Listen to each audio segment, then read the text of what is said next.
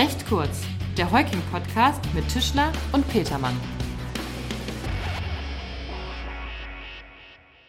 Moin und herzlich willkommen zu einer weiteren Ausgabe von Recht kurz. Hallo Markus. Du bist Markus, ne? Ich kann dich kaum erkennen unter deiner äh, Gesichtsmaske. Ja. Ja, Tim. Äh, genau, ich bin's. Hallo auch von mir. Eigentlich leitest du immer mit einer Frage ein, lieber Tim. Richtig, ich war so irritiert. Ähm, Dir hat's die Sprache verschlagen? absolut. Markus, was liegt an heute?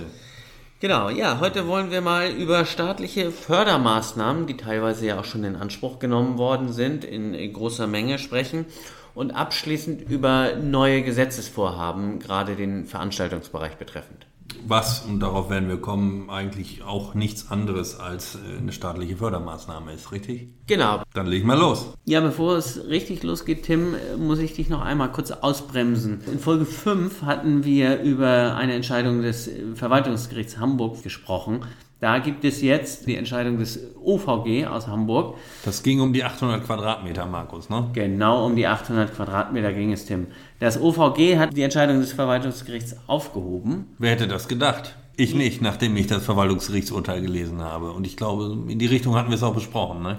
So hatten wir es besprochen und ich halte das äh, Urteil des OVG auch nach wie vor nicht wirklich für vollständig überzeugend begründet, um es mal vorsichtig auszudrücken.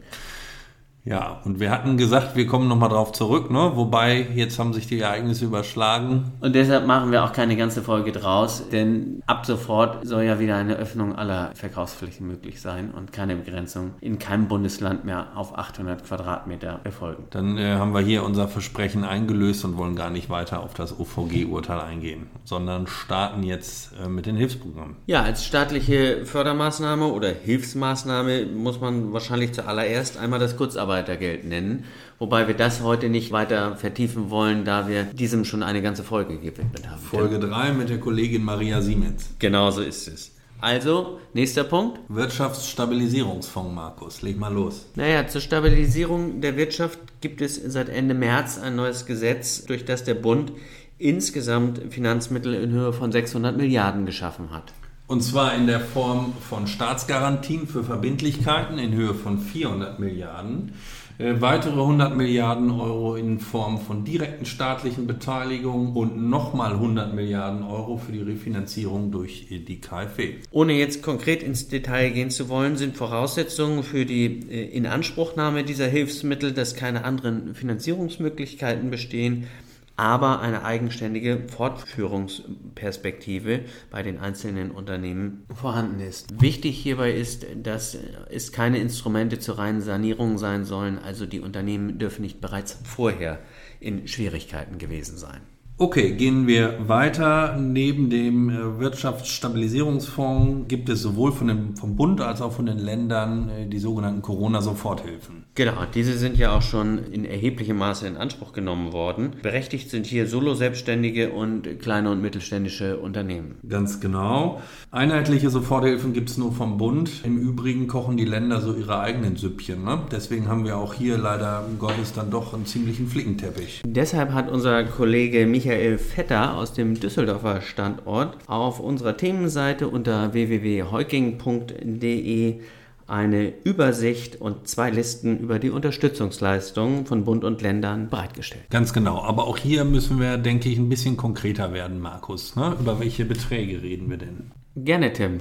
Die Fördermittel des Bundes betragen bis zu 15.000, die der Länder sogar bis zu 30.000 Euro. Wobei die Mittel des Bundes nur an Soloselbstständige und Unternehmen bis zu 10 Mitarbeitern gehen. Dementsprechend niedriger sind dann die Länderbeiträge für diese Unternehmen. Ja, exakt.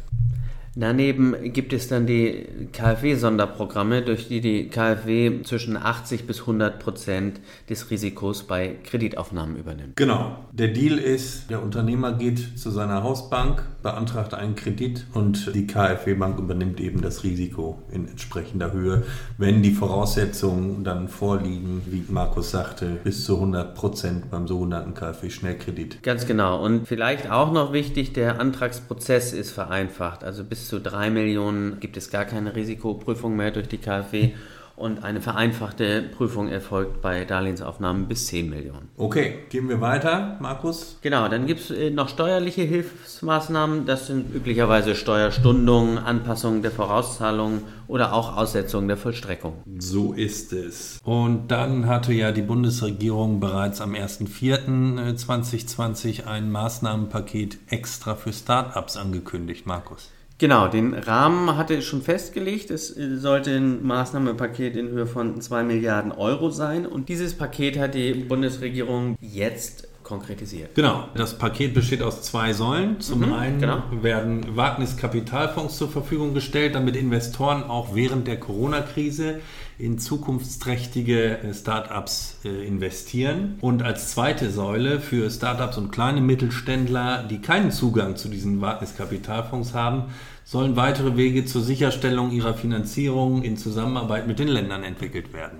Genau, das ist aber nun auch noch nicht so vollkommen konkret. Dann ähm, nehmen wir mal mit, dass es ein Zwei-Säulen-Modell gibt. Sehr gerne. Vielleicht auch noch ganz wichtig, in Berlin und in Nordrhein-Westfalen hat man schon davon gehört, dass diese Instrumente auch durchaus missbraucht worden sind. Also wer falsche Angaben macht, um sich eine Soforthilfe oder einen Kredit zu verschaffen, der begeht unter Umständen einen Subventions... Das ist strafbar. Ja, ich wollte da jetzt keinem Angst machen, aber auch das sollte man beachten. So, das war unser kleiner Parforce-Ritt durch die aktuellen Hilfsmaßnahmen. Eine ganz besondere Hilfsmaßnahme haben wir uns zum Schluss aufgehoben. Es gibt ein neues Gesetzesvorhaben, Markus. Vielleicht magst du dazu mal erläutern. Genau, das ist wieder etwas sperrig formuliert, so kennen wir das ja schon. Heißt Gesetz zur Abmilderung der Folgen der Covid-19-Pandemie im Veranstaltungsvertragsrecht. Veranstaltungsvertragsrecht. Ja, hört sich auch wiederum etwas sperrig an. Wer fällt denn darunter? Ja, äh, darunter fallen zum Großteil eben die Musik, Kultur, Sport und sonstige Freizeitbranche. Ganz genau. Und die Idee dahinter ist ganz einfach formuliert. So, wer, ich glaube, bis zum 8.3.2020 Karten für Veranstaltungen erworben hat und diese Veranstaltungen jetzt nicht besuchen kann, weil sie aufgrund der Kontaktsperre ausgefallen sind, der soll nicht wie üblich sein Geld zurückerhalten. Genau, sondern soll in Form eines Gutscheins sozusagen dem Veranstalter etwas Gutes tun. Der Veranstalter muss also, obwohl die Veranstaltung nicht stattfindet, das Geld nicht zurückzahlen. Das wäre dann der Fall. So ist es bisher vorgesehen. Und der Veranstaltungsbesucher bekommt einen Gutschein für eine Nachholveranstaltung oder Zum Beispiel, wenn der Gutschein allerdings bis zum Ende des Jahres 21 nicht eingelöst hat, dann wird der Betrag ausgezahlt. wenn es den Veranstalter dann noch gibt, nicht? Das ist richtig. Bisher handelt es sich ja aber auch nur um einen Gesetzesentwurf, der mit Sicherheit noch die Verbraucherschützer auf den Plan rufen wird. Ja, die Verbraucherschutzverbände haben sich dazu ja nun auch schon geäußert. Sie kritisieren insbesondere, dass es sich bei den Maßnahmen um nichts anderes handelt als um eine erzwungene Kreditvergabe von Verbrauchern an Unternehmen aus der Veranstaltungsbranche. Ähnliche Überlegungen gab es auch äh, für die Reisebranche, um die Reiseveranstalter zu unterstützen.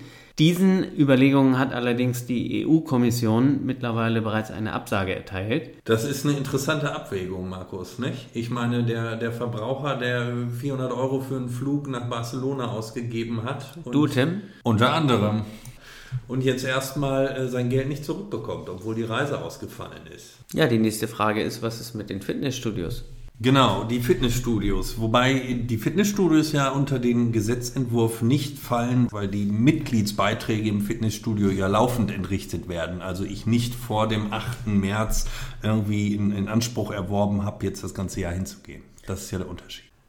Stimmt, das betrifft dann aber auch allgemein Mitgliedschaften in Vereinen. Letztlich bleibt es den äh, Vertragsparteien ja unbenommen, eigenständige Regelungen zu finden, wie das Vertragsverhältnis zukünftig fortgeführt wird oder wie es auch ruhend gestellt wird. Ein beliebtes Angebot der Vereine ist hierbei die Weiterzahlung der Mitgliedsbeiträge. Wobei das eben wieder darauf hinausläuft, dass äh, das Mitglied ein zinsloses Darlehen vergibt äh, und außerdem ungewollt nach einer Kündigung eine Vertragsverlängerung aufgezwungen bekommt. Oder eine verlängerte Kündigungsfrist, genau. Das ist dann aber möglicherweise die Abwägungsfrage, die sich jeder Einzelne stellen musst, leiste ich hier einen äh, Beitrag zur Solidarität und trage möglicherweise mit dazu bei, dass es den Verein, das Fitnessstudio oder wen auch immer nach der Krise überhaupt noch gibt. Und genau das ist es ja. Solange die Gutscheinlösung nicht Gesetz geworden ist, basiert das Ganze auf Freiwilligkeit und jeder kann entscheiden. Genau so ist es. Äh, Markus, weil du die Vereine ansprichst, anders wiederum ist es bei Dauerkarten. Ne? Du beim HSV?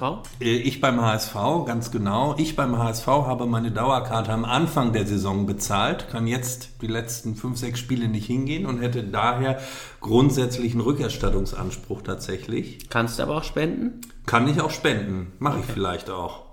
Ja, gucken wir mal. Gucken wir mal, genau. Aber nach dem Gesetz jetzt könnte der HSV zu mir sagen, kriegst kein Geld wieder, kriegst einen Gutschein für weitere fünf Spiele. Jetzt nicht lachen. Fluch oder Segen? Nur der HSV. Ja, okay. Mit dem Hinweis darauf, dass es bisher nur ein Gesetzesentwurf ist und abzuwarten bleibt, wann das Gesetzgebungsvorhaben hier weitergeht, haben wir es, glaube ich, für heute, Tim. Absolut, recht kurz eben.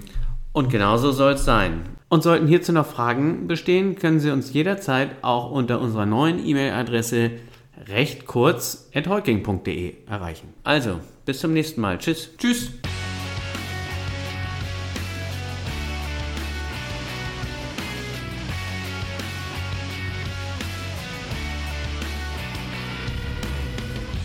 Das war recht kurz, der Heuking-Podcast von und mit unseren Rechtsanwälten Tischler und Petermann.